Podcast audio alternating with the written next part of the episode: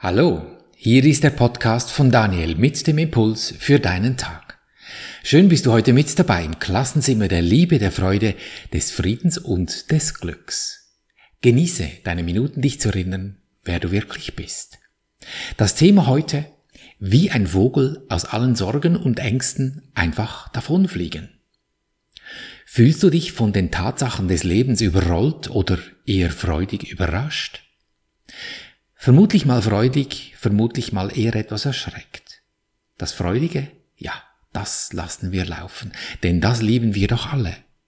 Doch das, was dich da eben überrollt, wenn du dich in eine Krankheit verwickelt hast oder dein Lieblingsprojekt in deinem Job nicht so recht in die Gänge kommen will, oder ein Knatsch in der Familie ausgebrochen ist, das wollen wir heute ändern. Unsere Sprache ist so eine hilfreiche Sache dazu zu erkennen, was hier läuft. Das Wort Tatsache sagt es schon. Es ist geschehen, es ist getan worden. Und wenn etwas getan wird, dann hat es eine Ursache und somit jetzt eine Wirkung, weil Ursache und Wirkung miteinander verbunden sind. Wenn die Wirkung dann etwas Unschönes ist, dann muss auch die Ursache etwas Unschönes gewesen sein. Doch du fragst dich dann, was habe ich mir bloß dabei gedacht oder warum ist das so geschehen und nicht anders? Du hast eine Frage und erkennst die Antwort nicht. Ein Vogel pickt Körner vom Boden auf und dann nähert sich eine Katze. Was tut der Vogel? Wartet er, um sich ihr zu stellen? Nein, er fliegt fort. Und was machst du mit deinen Tatsachen, die dich überrollt haben? Ja, gerne. Raus aus diesem Ärger, raus aus dieser Trauer, raus aus diesem Schmerz. Und prüf mal genau, wer da ist, der dich da hindert. Da gibt es jemand, der anklagt in dir, der ein Urteil über etwas gefällt haben muss, und der verbirgt sich sehr geschickt in dir. Während du dich vorbereitest, eine Wahl zu treffen, die andere Ergebnisse als diese Schmerzen, Sorgen und Nöte zur Folge haben werden, gibt es zuerst etwas, was es intensiv zu lernen gilt.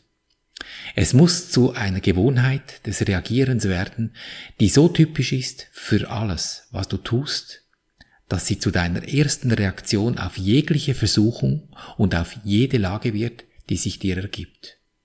Lerne das und lerne es gut, denn hier wird die Verzögerung des Glücks um eine ungeahnte Spanne der Zeit verkürzt.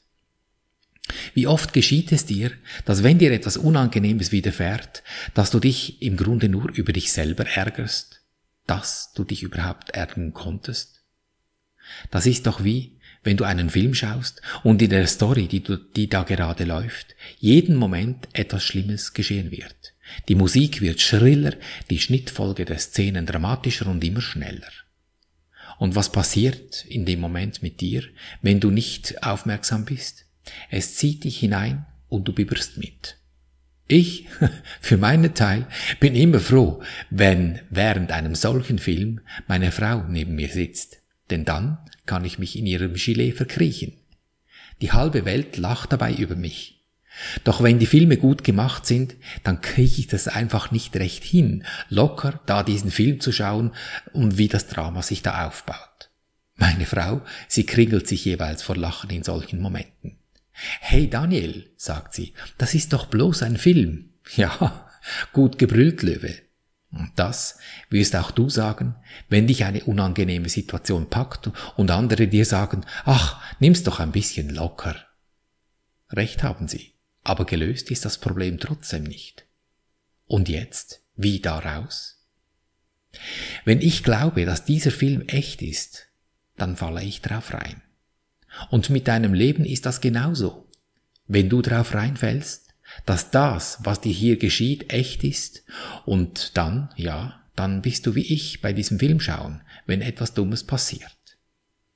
Du gibst dieser Sache, die da geschieht, eine Wirklichkeit und ärgerst dich über, über, dich selbst, dass du auf diesen Film reinfallen konntest. Nicht, dass es den Film, den du da siehst, nicht gäbe, den gibt es schon, aber dass du das für bare Münze nimmst und es nicht einfach als Film betrachtest. Und das ist ein wesentlicher Punkt, den wir ziemlich schnell übersehen. Willst du mit den Leinwandhelden kämpfen? Geht doch nicht. Der Film ist längst abgedreht und du willst mit den Figuren da in Interaktion treten. Du schlägerst dich herum mit diesen fiktiven Bildern und im Grunde deines Herzens weißt du genau, dass du dich damit selber betrügst. Eben, wie der Vogel, der denkt, er hätte jetzt den schwarzen Gürtel und er würde es der Katze jetzt mal zeigen. Vergiss es. Gegen deinen Verstand zu kämpfen, da kannst du noch so ein Judoka oder ein Karate-Kid sein, da verlierst du jedes Mal hochkantig. Das ist eben Kämpfen mit den Leinwandhelden.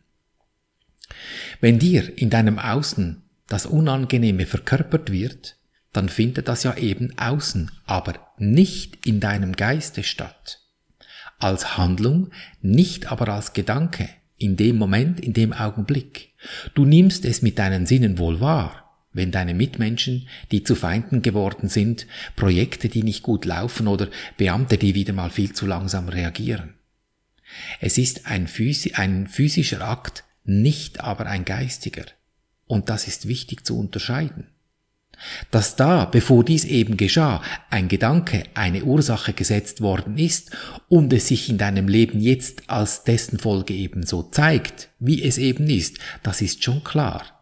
Das ist die Folge von Aussäen und Ernten.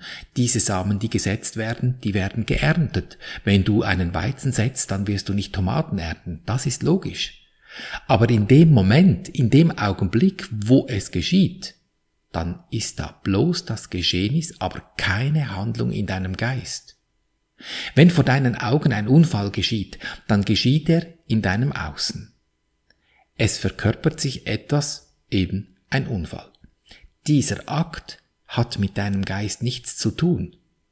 Dass dich das in deiner Stimmung des Geistes dann beeinflusst, hm, das ist sehr wahrscheinlich.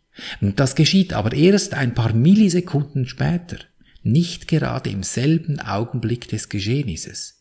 Also hier ganz präzise, der Körper handelt, der Geist nicht.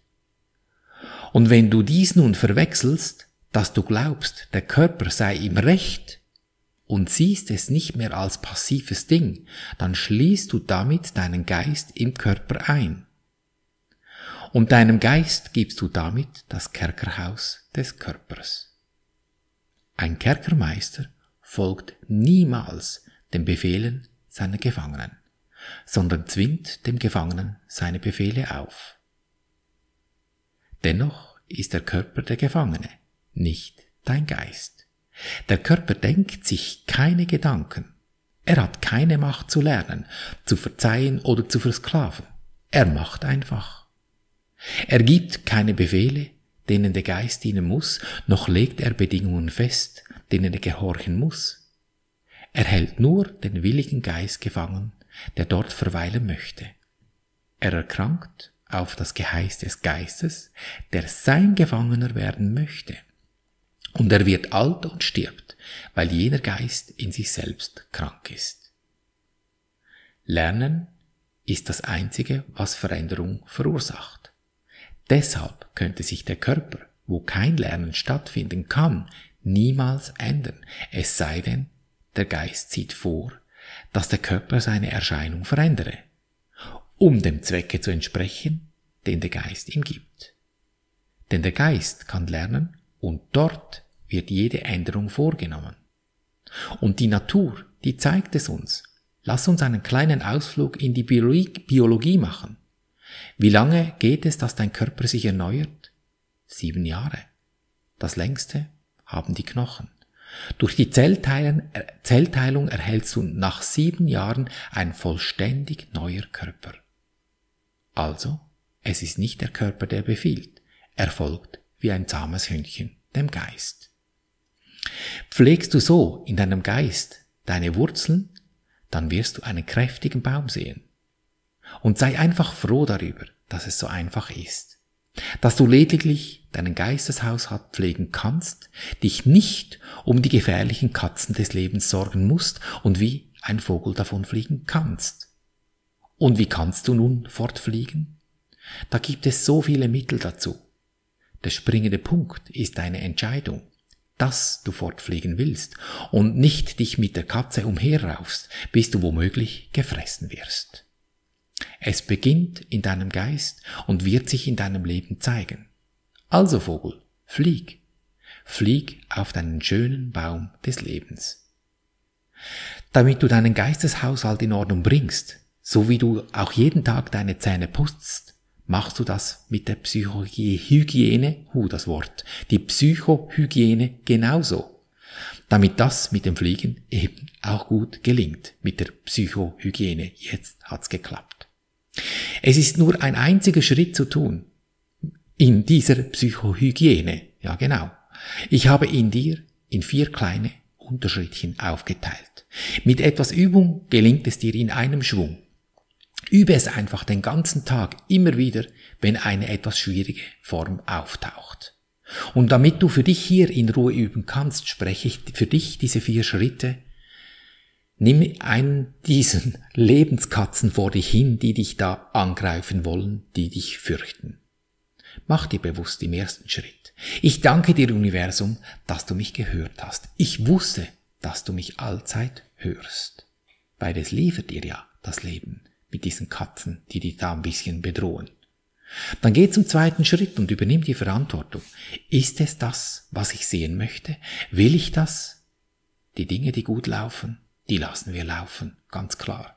Die Dinge, die etwas schwierig sind, die nehmen wir uns zur Brust, dort, wo das Herz ist, und gehen zum dritten Schritt, zur Entscheidung. Lieber Engel, denn alle Katzen sind auch Geistwesen, wie wir auch, und ich verwende gerne dieses Wort Engel und setze dann den Namen dieses Wesens, das mich da etwas sorgt, hinzu. Weil damit mache ich einen Schritt zurück heraus aus meinem Körper und gehe auf die geistige Ebene. Mir gelingt es etwas einfacher aus dieser Situation, aus dieser Perspektive mit diesem Wesen in Kontakt zu treten. Und sage denn, lieber Engel, Name, Friede und Freude biete ich dir an, damit ich in Frieden und Freude leben kann. Und dann halte einen Moment inne und lausche, was über deine Intuition kommt, wenn du dieses Wesen betrachtest, wenn du ihm soeben etwas Schönes angeboten hast. Es wird sich ändern, muss es ja. Wie wenn du eine Praline kriegst und vorher keine hattest, dann beginnst du auch zu lächeln. Und das tut dieses Wesen auch. Und wie ist diese Stimmung um dieses Wesen, wenn es so ist, wenn es lächelt, wenn es freudig ist, das Gute erhalten hat. Diese Stimmung, die nimmst du nun, dieses Gefühl, in den vierten Schritt und dehnst es in dir aus, bis du 100% erreicht hast. 99 reichen nicht. Es müssen 100 sein. Mach so lange, bis du dort bist. Und wenn du darin verweilst, Erkennst du die Stille dieses Augenblicks, wenn du dich 100% im gefühlten Endzustand befindest? Wenn du deine Sicht in dir gewendet hast? Kein Gedanke stört mehr deinen Zustand. Gönn dir diesen Moment immer wieder durch deinen Tag.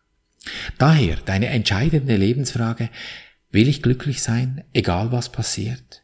Denn glücklich ist schon, du hast es lediglich vergessen. Erinnere dich, und so behandeln wir unser Leben gleichermaßen auf allen drei Gebieten des Denkens, des Fühlens und des Handelns. Und du wirst es erkennen an der Natur der schönen Bäume, die dich umgeben, wo du drauf fliegen kannst, in Fülle, Gesundheit und Harmonie. Ich danke dir für dein Lauschen und wünsche dir viel Freude beim Abenteuerleben. Bis zum nächsten Mal, dein Daniel.